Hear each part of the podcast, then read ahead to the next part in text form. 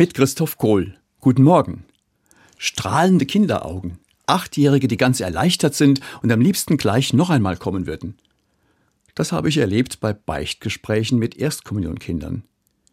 Die habe ich natürlich nicht im Beichtstuhl geführt, sondern in einem Zimmer des Pfarrhauses, wo wir einander gegenüber saßen.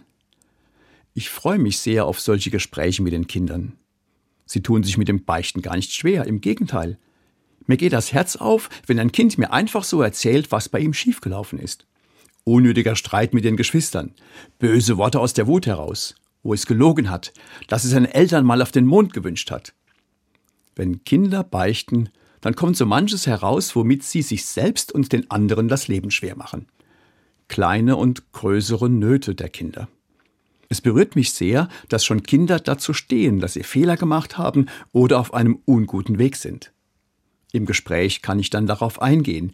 Wir können die Situation zu zweit anschauen, warum da etwas schiefgelaufen ist und wie es beim nächsten Mal besser gehen kann. Zum Beispiel beim Streit mit einem Freund. Dann lade ich das Kind dazu ein, dass es die geschilderte schwierige Situation einmal mit den Augen des anderen Beteiligten betrachtet. Stell dir vor, du wärst an der Stelle deines Freundes gewesen. Überlege einmal, wie es ihm ging, als du da losgedonnert hast und wie er dich dabei erlebt hat. Wenn ein Kind sich so in den anderen hineinversetzt, dann können wir im nächsten Schritt gemeinsam überlegen, wie es sich in dieser Situation wohl besser verhalten hätte, für weitere ähnliche Fälle in der Zukunft.